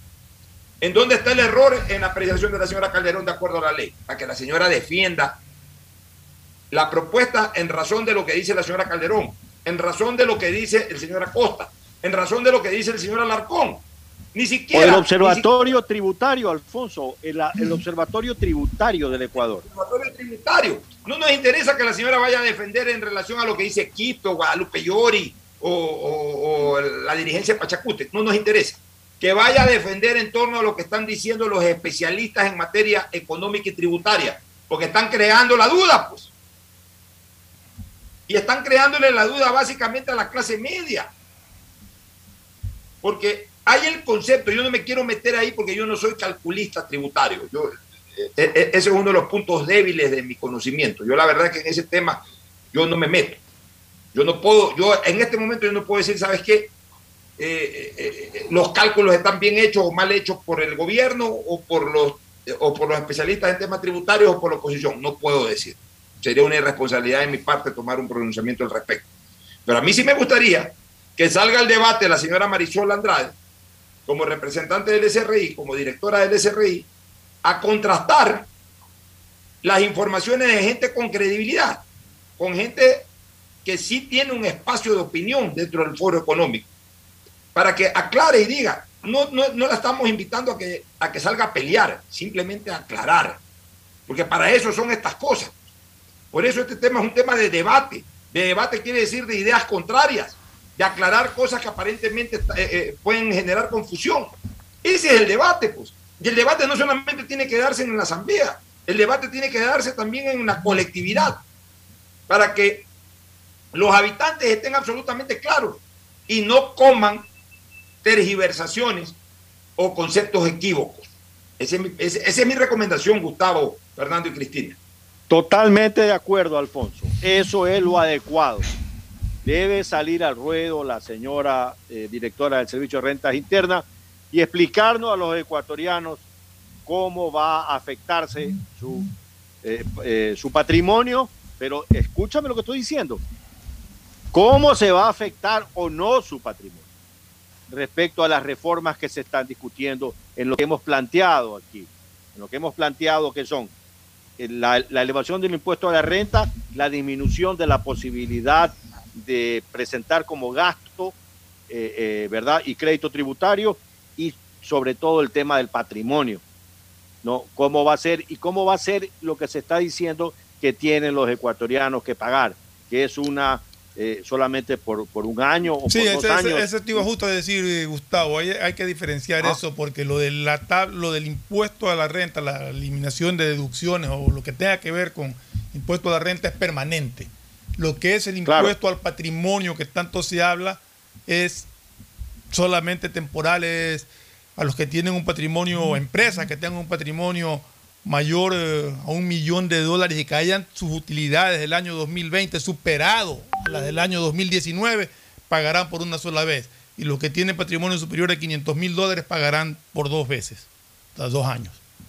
Es temporal. Exacto. Así, así está. Ahí vale la pena aclarar una cosa, son dos, dos temas totalmente distintos. En cuanto a uno, la- las obligaciones que eh, se determinarían para las empresas, que es lo que acaba de decir Fernando, y la otra, lo de los deducibles de impuestos a la renta que son para las personas naturales, o sea, para los ciudadanos, para ti, para mí, para el de allá, el de allá, el de más acá.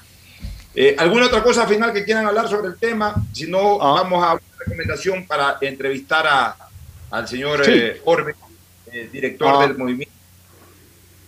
Eh, ¿Alguna yo, yo quería, sí, yo quería antes de despedirme solamente dejar comentado el triste episodio que se vivió ayer en Iquique, un pueblo al norte de Chile.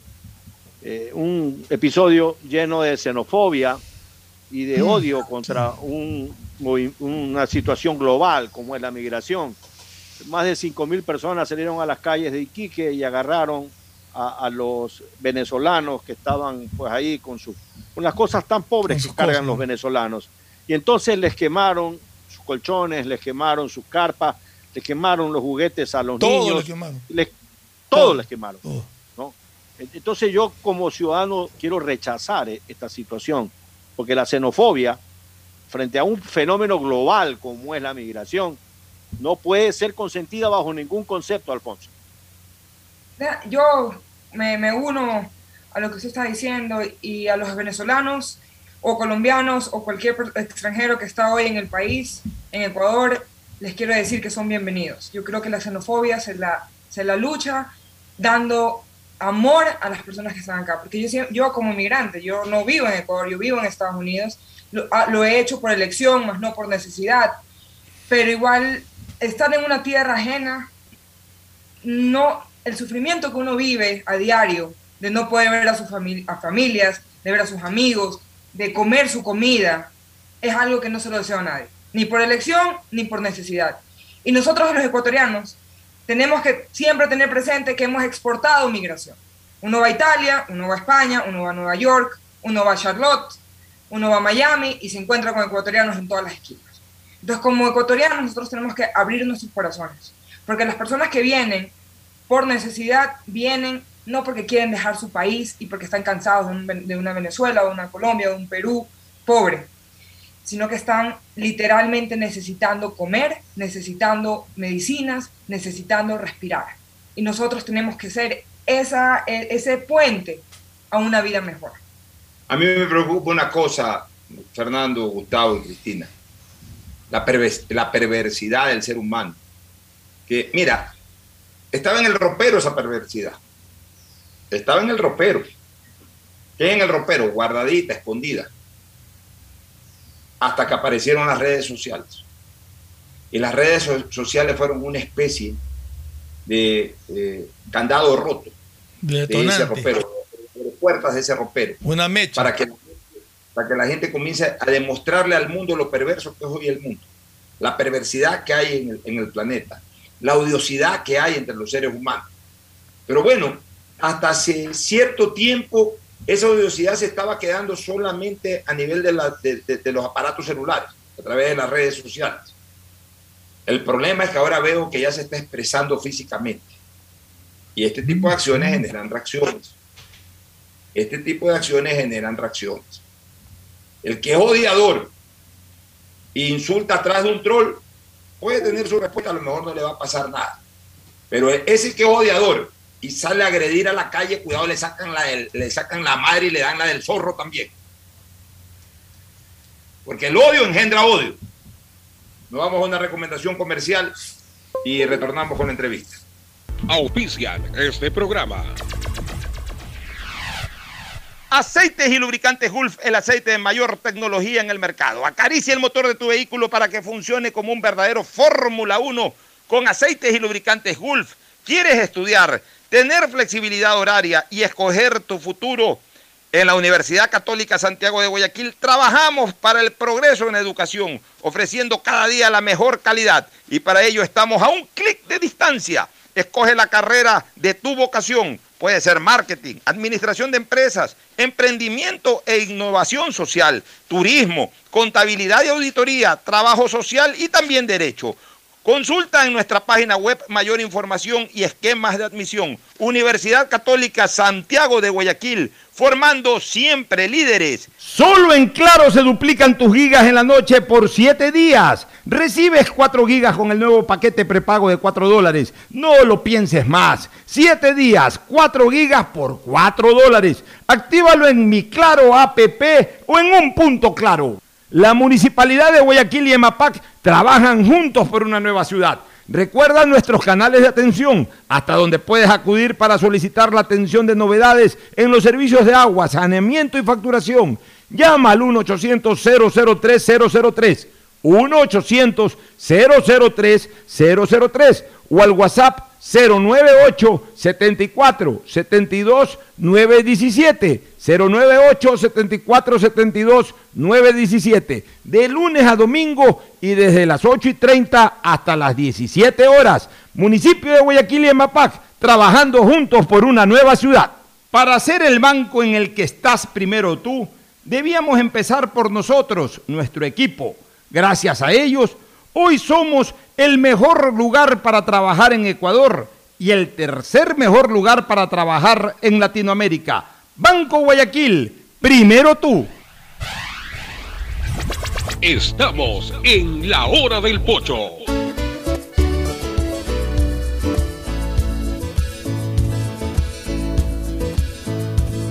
Camino sobre tu piel morena y siento tu latido.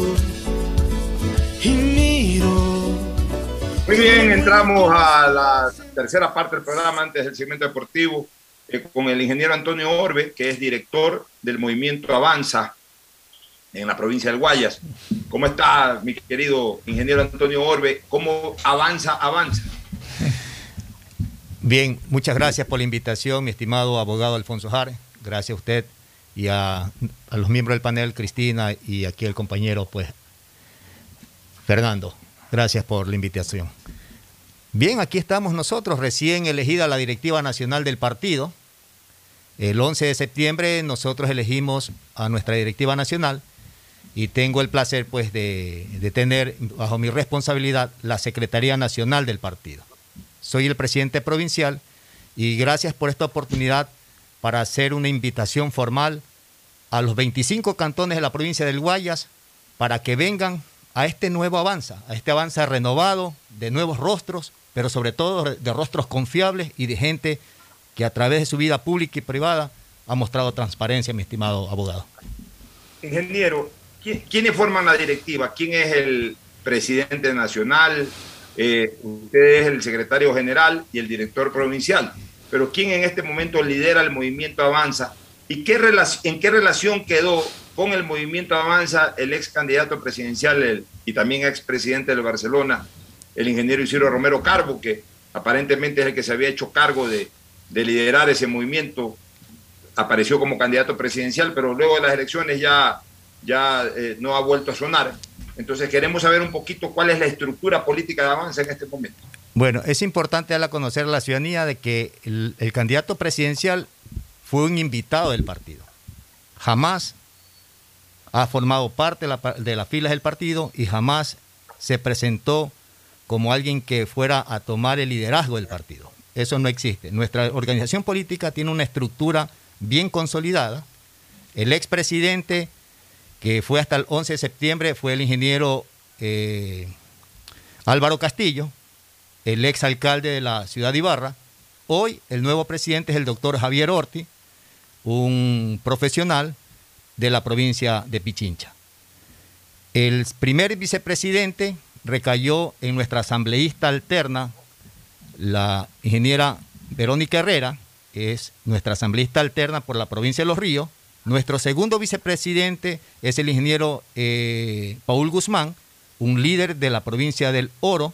Vea usted, Avanza también tiene su bastión allá en la provincia del Oro. Tenemos dos alcaldías, la de Machala y de Saruma. El tercer vicepresidente, la tercera vicepresidenta, es una ex vicealcaldesa de Ambato, Araceli Pérez, y quien les habla, el secretario ejecutivo nacional del partido. Fernando, preguntas. Me decía fuera del micrófono que se preparan para hacer elecciones en los cantones, elecciones de las directivas cantonales. ¿Cómo Sí. va eso? ¿Cómo es el proceso? Precisamente eh, la primera parte de la elección nacional fue elegir las directivas provinciales. Con las directivas provinciales se nombran a los delegados provinciales porque nuestra elección es de tipo representativa. Y luego fuimos a la elección de la directiva nacional. Ahora que ya existen las directivas provinciales y la directiva nacional, empezamos en los 221 cantones a reestructurar todas las directivas cantonales y en lo que corresponde a la provincia del Guaya, del cual soy el representante legal, vamos a reestructurar todas las directivas cantonales de los 25 cantones de la provincia del Guayas, de cara a las elecciones del 2023. Perfecto. ¿Y hay varios candidatos en cada cantón o, o es una sola lista? ¿Cómo, cómo, cómo se maneja la, la estructura partidista en eso? Nosotros tenemos representación en muchos cantones, pero no los tenemos en todos. Por ejemplo, en Balao no tenemos una representación. ¿Cómo procede allí? Gracias por esta oportunidad, porque de esta- a través de, de los medios de comunicación nosotros damos a conocer a la ciudadanía que se activen políticamente, que presenten una propuesta y cuando no existe una directiva en uno de los cantones, nuestra normativa establece que se arma una asamblea parroquial y asamblea cantonal para nombrar representantes que nombren a la directiva de ese cantón. Así nace nuestra estructura, nace desde lo parroquial. Y a través de los dirigentes, de los delegados parroquiales, se nombran a los delegados cantonales y los delegados cantonales son los que nombran la directiva provincial, porque nuestra elección es representativa. De tal manera, pues, hago extensiva la invitación a todos aquellos que están atentos a la señal de Radio Atalaya para que se unan a esta organización política democrática. Yo me atrevería a decir que uno de los pocos partidos que no tiene dueño hoy por hoy es el partido Avanza, de la lista 8. Ingeniero Orbe, una última pregunta, pero que es muy importante incluso para el desenvolvimiento de, Avanza. Avanza tuvo su origen en la gestión política del eh, ingeniero, era este señor este Ramiro González, que después pues obviamente tuvo que salir del país, que anda prófugo, etc. Eh, ¿cómo, ¿Cómo pueden ustedes, primero entiendo que ya Ramiro González no tiene absolutamente nada que ver con el movimiento, pero ahí ya viene lo, lo, segundo, ¿cómo pueden o cómo podrían o qué estrategias tienen para desvincular totalmente eh, cualquier imagen que vincule Avanza con González? Porque hay mucha gente que, que todavía tienen el imaginario, escuchan Avanza, ah, pero ese movimiento fue de Ramiro González, estuvo involucrado en corrupción, etcétera. Entonces, eh, todavía, desgraciadamente para ustedes, existe ese hilo conductor. Eh, eh, ¿Qué estrategia tienen pensado, incluso a lo mejor hasta cambiándole el nombre al, al movimiento político o alguna cosa que les permita limpiar totalmente la relación de, Ramiro González con el movimiento Avanza. Si es que González ya no tiene nada que ver, porque si tiene que ver, pues ahí ya no, podrán hacer nada. Pues. Bien, le agradezco por la pregunta a fin de poder seguir este, dándole a conocer a la ciudadanía sobre este nuevo Avanza de nuevo rostro. Eh, lo sucedido con el expresidente del partido fue hace más de tres años, en el 2017. Nosotros en el 2018 hicimos lo correcto. La Comisión de Ética y Disciplina procedió a expulsar al referido nombre, al referido presidente, y junto con ellos todo su círculo íntimo, que en la debacle de aquella época también salieron corriendo. Y quienes tomamos la tuvimos la valentía de hacerle frente al proceso, nos quedamos en el partido. De tal manera que empezamos a reestructurar el partido, ya eso es parte del pasado, él tendrá que a título personal responder por los hechos que se le imputan, pero no tiene ninguna vinculación con el partido. Hoy por hoy el partido Avanza es un partido serio, democrático, ha llevado sus dos últimas elecciones a través de procesos internos muy rígidos, muy severos, de mucho control. Vea el nuestro. Un año de proceso interno. Hace un año debimos haber nombrado la directiva nacional del partido. Mas, sin embargo, ese proceso propio de la política hizo de que esto se prolongara. Obviamente, la pandemia también agudizó aquello. Pero en definitiva, nosotros consideramos que quienes hacen las instituciones son las personas, no las instituciones hacia las personas. De tal manera que el tema de cambiar nombre del partido está fuera del libreto. Eso no va con nosotros. Nosotros no consideramos que el hecho de cambiarle el vestido a la muñequita se la va a ver más bonita. No.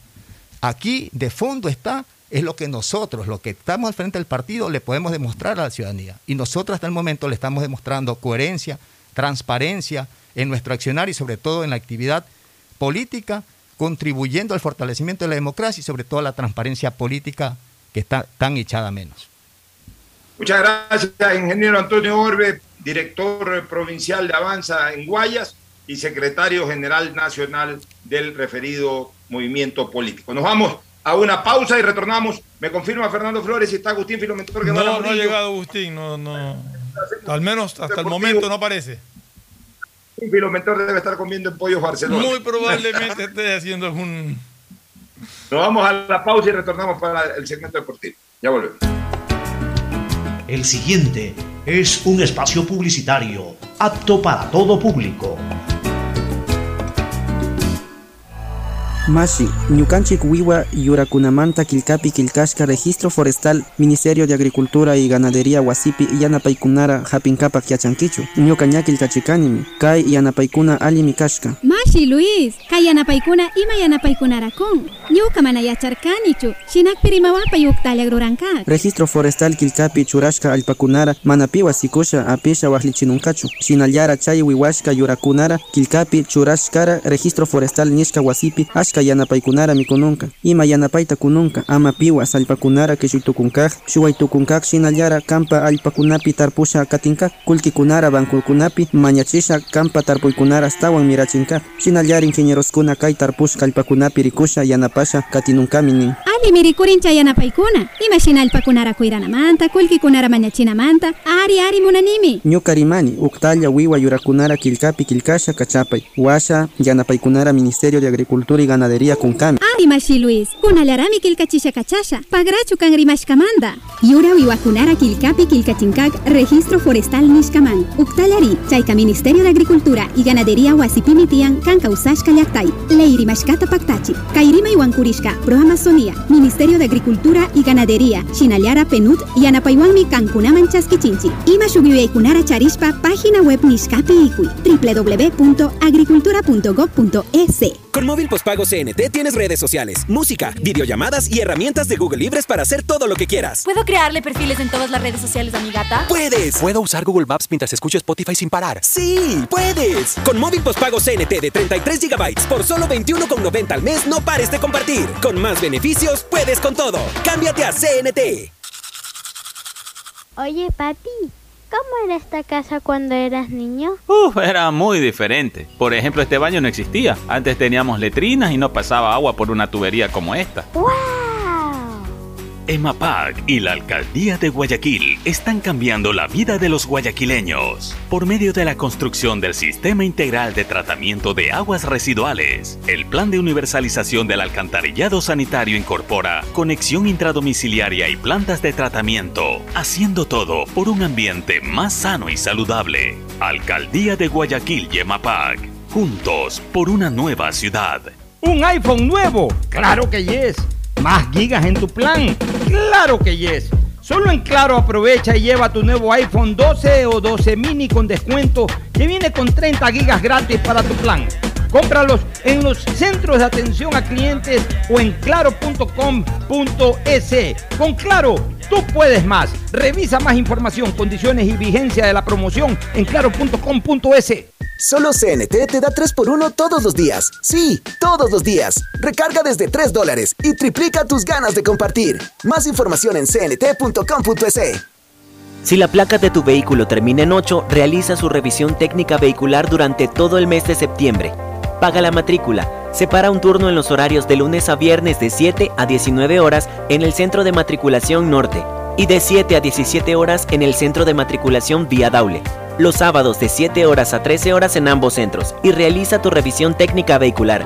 No lo olvides, todas las placas terminadas en 8 realizan la revisión en septiembre. Hazlo con tiempo y cumple. Para mayor información, visita nuestras redes sociales o infórmate a través de nuestros canales oficiales. ATM y la Alcaldía de Guayaquil trabajan por ti. Llegó la noche y tus gigas lo saben. Solo en Claro se duplican tus gigas en la noche. Recibe 4 gigas, 2 gigas más 2 gigas extras para divertirte en la noche. Nuevo paquete prepago de 4 dólares por 7 días. Actívalo en mi Claro app o en un punto claro y pregunta por los nuevos paquetes prepago. Cámbiate a Claro, el único que te da más gigas, más velocidad y más cobertura. Cupo de gigas de navegación libre para consumo exclusivo desde las 23 horas hasta las 6.59. Más información y condiciones en claro.com.es. Mira, mami, me quedó limpiecito el plato. Te quedó impecable, mi amor. Pero no desperdices agua. Cierra la llave, por favor. Bueno, mami. Mira que antes no teníamos agua en las llaves, mucho menos cañerías. Si queríamos agua, teníamos que comprar el tanquero, pero no era potable. Por eso hay que cuidarla. La alcaldía de Guayaquil y EMAPAC están transformando nuestra ciudad. Estamos construyendo obras hidrosanitarias para el progreso y bienestar de los habitantes. Hoy avanzamos al cumplimiento del objetivo de desarrollo sobre la expansión y acceso al agua potable y alcantarillado. Alcaldía de Guayaquil y EMAPAC. Juntos por una nueva ciudad. Detrás de cada profesional hay una gran historia. Aprende, experimenta y crea la tuya. Estudia a distancia en la Universidad Católica Santiago de Guayaquil. Contamos con las carreras de marketing, administración de empresa, emprendimiento e innovación social, turismo, contabilidad y auditoría, trabajo social y derecho. Sistema de educación a distancia de la Universidad Católica Santiago de Guayaquil.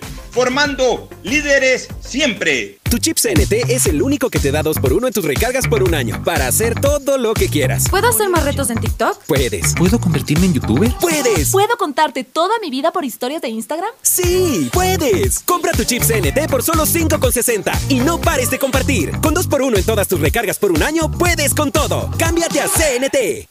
En Banco Guayaquil, para ser el banco en el que estás primero tú, debíamos empezar primero por nosotros, nuestro equipo, cuidando, respetando y valorando el talento de todas y todos. Y gracias a ellos, hoy somos el mejor lugar para trabajar en Ecuador y el tercer mejor lugar para trabajar en Latinoamérica. Banco Guayaquil, primero tú. Es mejor nunca tener que escuchar. Porque cada motor es diferente.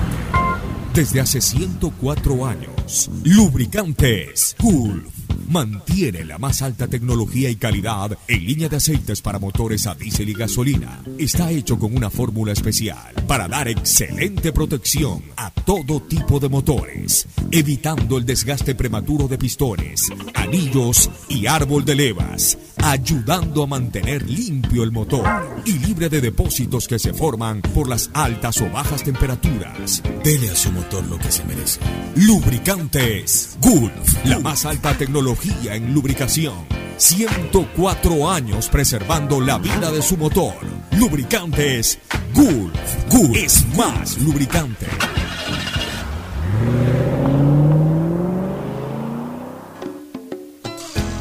Fin del espacio publicitario. Usted está escuchando un programa de opinión, categoría O, apto para todo público. En la hora del pocho presentamos Deportes, Deportes.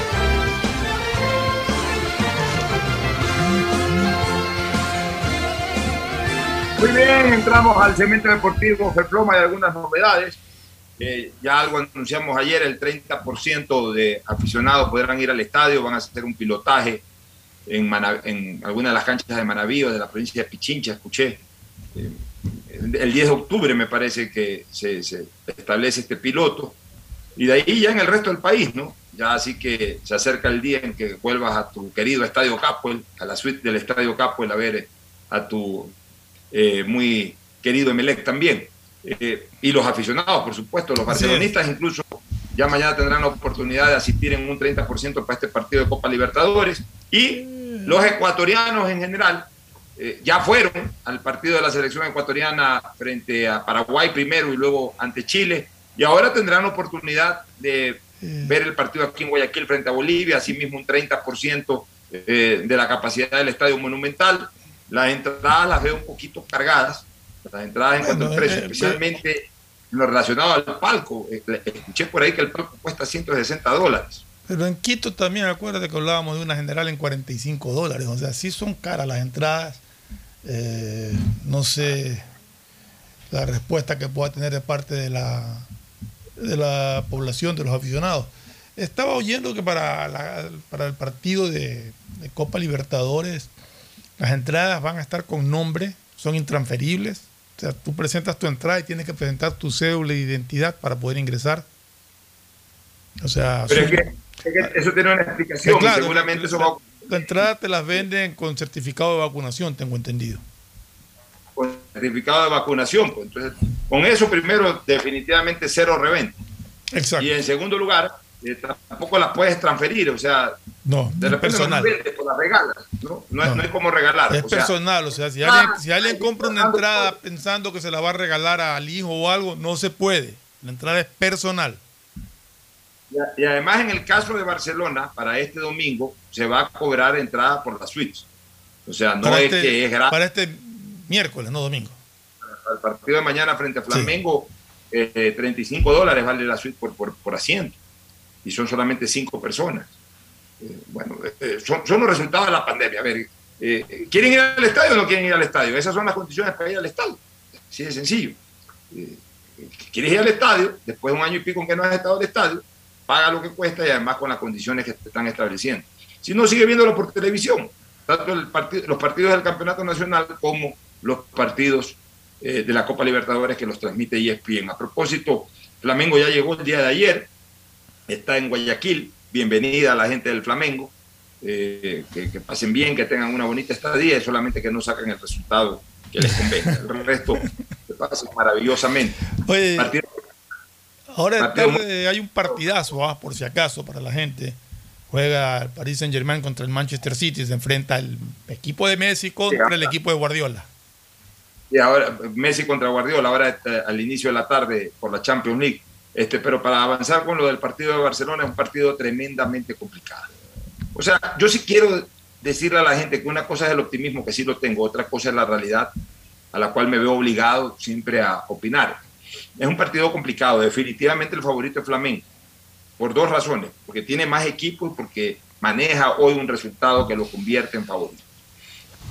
Barcelona no tuvo un resultado que lo ayude en el partido de ida. Sí pudo ser peor, pero el que fue tampoco es un resultado que lo ayuda. Sí, pero tampoco, o sea, si lo quieres eh, ver eh, así a nivel futbolístico, puramente futbolístico, no fue un mal resultado. El problema es que se enfrenta con un equipo que, que se ha armado para ser campeón de América y que como visitante demostró una contundencia tremenda.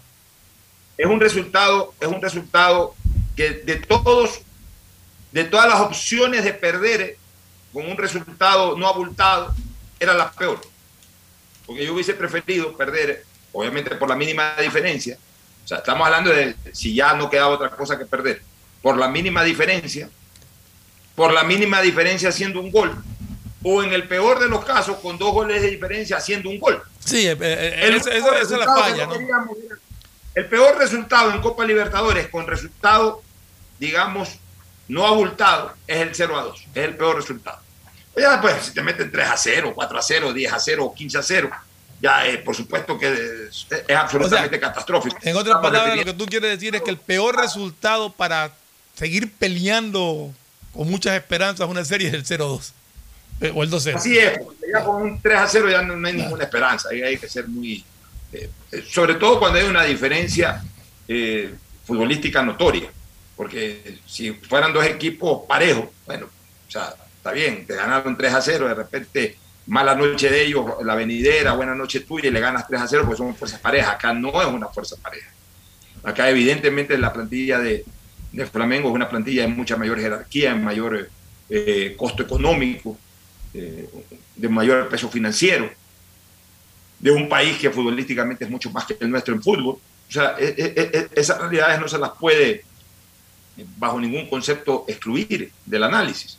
Entonces, el peor resultado para mantener una esperanza, como bien lo señalaste tú, era un 0 a 2. Pero bueno, eh, fue el resultado que finalmente se dio. Se dio porque Flamengo tuvo un gran arquero. Bueno, eso es virtud del, del, del, del Flamengo porque tiene un, tiene un par de delanteros que son también muy buenos, como Bruno Enrique, y como que fue el que hizo los dos goles, y como Gaby Gol, que fue el que, por lo menos en el primer gol, le dio una gran habilitación, en el segundo también. O sea, ya, e- ese es mérito. Por eso tiene esa plantilla que es superior a la del Barcelona. Ya, ahora, ¿es el favorito Flamengo? Sí. ¿Es complicado para Barcelona? También. ¿Está ya totalmente eliminado Barcelona de opciones? No.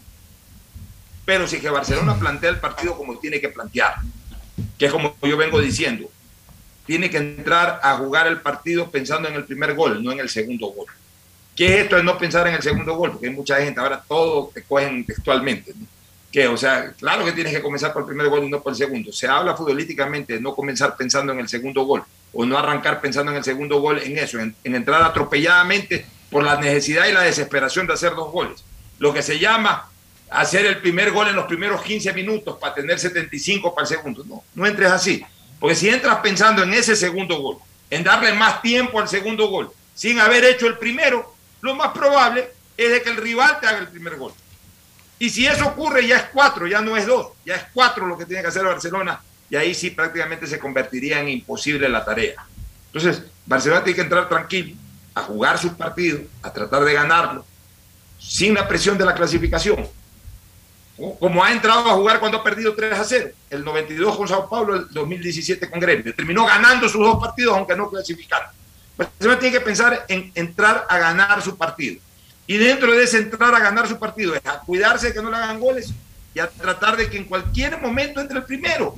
Si entra al minuto 65 del segundo tiempo, mientras el, el score esté 0 a 0, si entra al minuto 65 del segundo tiempo, todavía va a tener 25 minutos más descuentos para hacer el segundo gol. Si entra al 80 del segundo tiempo el primer gol, mientras vayan 0 a 0, todavía va a tener 10 minutos más descuentos para buscar el segundo gol. Lo que no tiene que entrar al primer minuto pensando en ya hacer el primer gol. Ahora, por supuesto, se le presenta la oportunidad, lo hace. Pues. Pero no, no, no tiene que entrar atolondrado, tiene que entrar tranquilo, sereno, tirar abajo la presión. Por eso yo no soy muy afecto a la famosa frase de la llave está abierta. No, la llave está complicada. Y haciendo conciencia que la llave está complicada, tiene que trabajar Barcelona para, para poder salir del problema y terminar de la manera más digna y honrosa su participación, que ha sido bastante buena en esta Copa Libertadores. Y no debe cuidarse porque el menor descuido Flamengo puede anotar. Así es, nos, vamos, nos vemos eh, mañana, vamos a estar en el terminal terrestre una vez más. Ya por última vez eh, hemos estado conectados en esto de Copa Libertadores con el terminal terrestre para la participación de la gente también, la interactividad con nuestros oyentes. Recomendación comercial y cierre. Auspician este programa.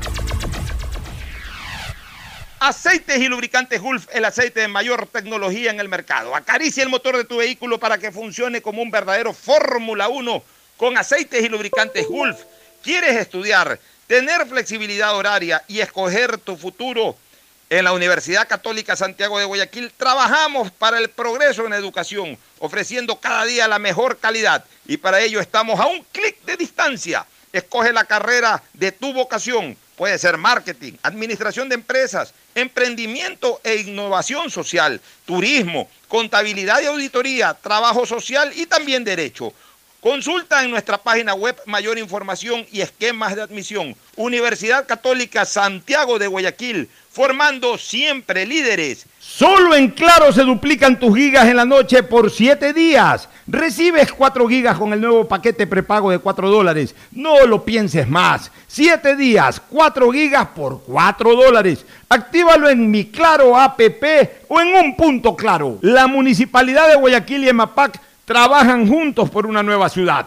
Un millón quinientos mil habitantes del noroeste de la ciudad se verán beneficiados con el inicio de la construcción de la planta de tratamiento de aguas residuales Los Merinos, con lo cual se continúa trabajando en el mejoramiento de las condiciones ambientales y ecológicas del río Guayas y el estero salado. La municipalidad de Guayaquil y EMAPAC trabajan juntos por una nueva ciudad.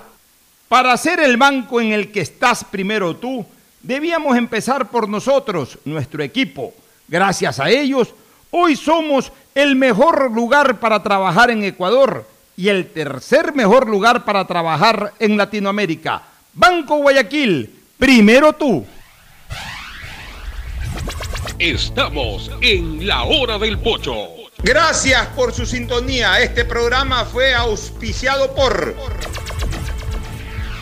Aceites y lubricantes Gulf, el aceite de mayor tecnología en el mercado. Universidad Católica Santiago de Guayaquil y su plan de educación a distancia, formando siempre líderes. Claro y su nueva promoción, duplica tus gigas en la noche por 7 días. Recibe 4 gigas con el nuevo paquete prepago de 4 dólares. No lo pienses más. 7 días, 4 gigas por 4 dólares. Actívalo en mi Claro app o en Punto Claro. La Municipalidad de Guayaquil y EMAPAC trabajan juntos por una nueva ciudad.